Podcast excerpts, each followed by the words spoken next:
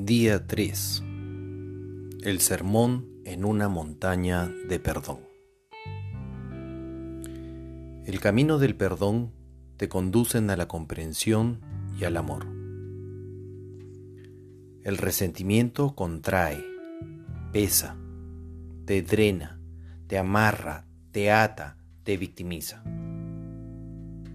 Perdonar, en cambio, implica renunciar a la venganza aliviana tus cargas, saca peso de encima tuyo.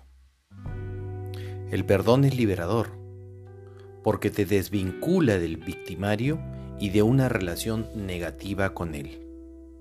El perdón es por ti, no por el otro, es por tu paz, te libera de tormentas mentales. Ojo, perdonar no es olvidar. Perdonas el daño, y así purificas la experiencia. Pero mantienes siempre el aprendizaje, si no, se te repite la lección.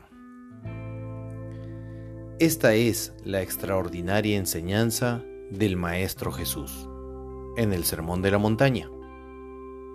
Más allá de las bienaventuranzas, la reivindicación del perdón como herramienta previa al alcance de la comprensión y al uso de la aceptación. Autoconocimiento. ¿Guardas rencor y resentimiento en tu mente y en tu corazón? Toma conciencia en cómo te afectas.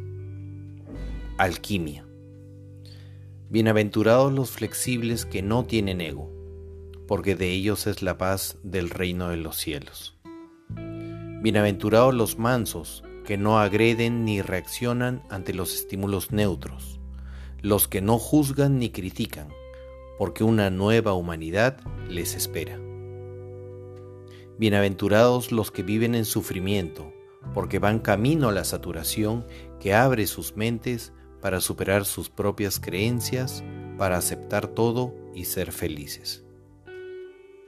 Bienaventurados los buscadores de las verdades universales, porque ellos reconocerán el orden perfecto del universo. Bienaventurados los que tienen compasión por su coherencia al dar información de amor. Bienaventurados los que trabajan su interior limpiando su mente, porque viven en gozo y en contemplación. Bienaventurados los que experimentan la conciencia crística, porque viven libres de toda agresión. Y continuó. Bienaventurados los justos que trascendieron su cultura, porque están preparados para el camino de vuelta al Padre.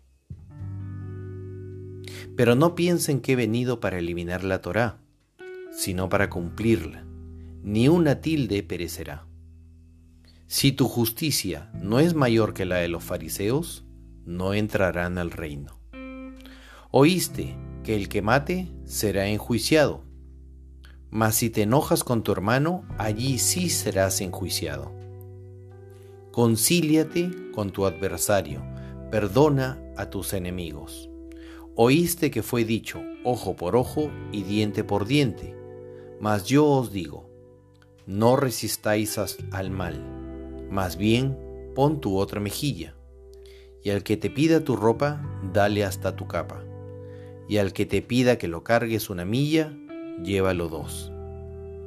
Amad a tus enemigos, bendigan a quienes los maldicen, hagan el bien a los que aborrecen, y oren por quienes los persiguen, para que seáis hijos del Padre, que hace que salga el sol sobre justos e injustos. Si solo aman a quienes los aman, ¿qué recompensa tendréis? Así pues, Sed perfectos como nuestro Padre es perfecto. Acción.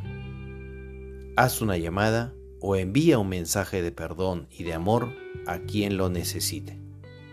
Recuerda, sed perfectos como nuestro Padre es perfecto.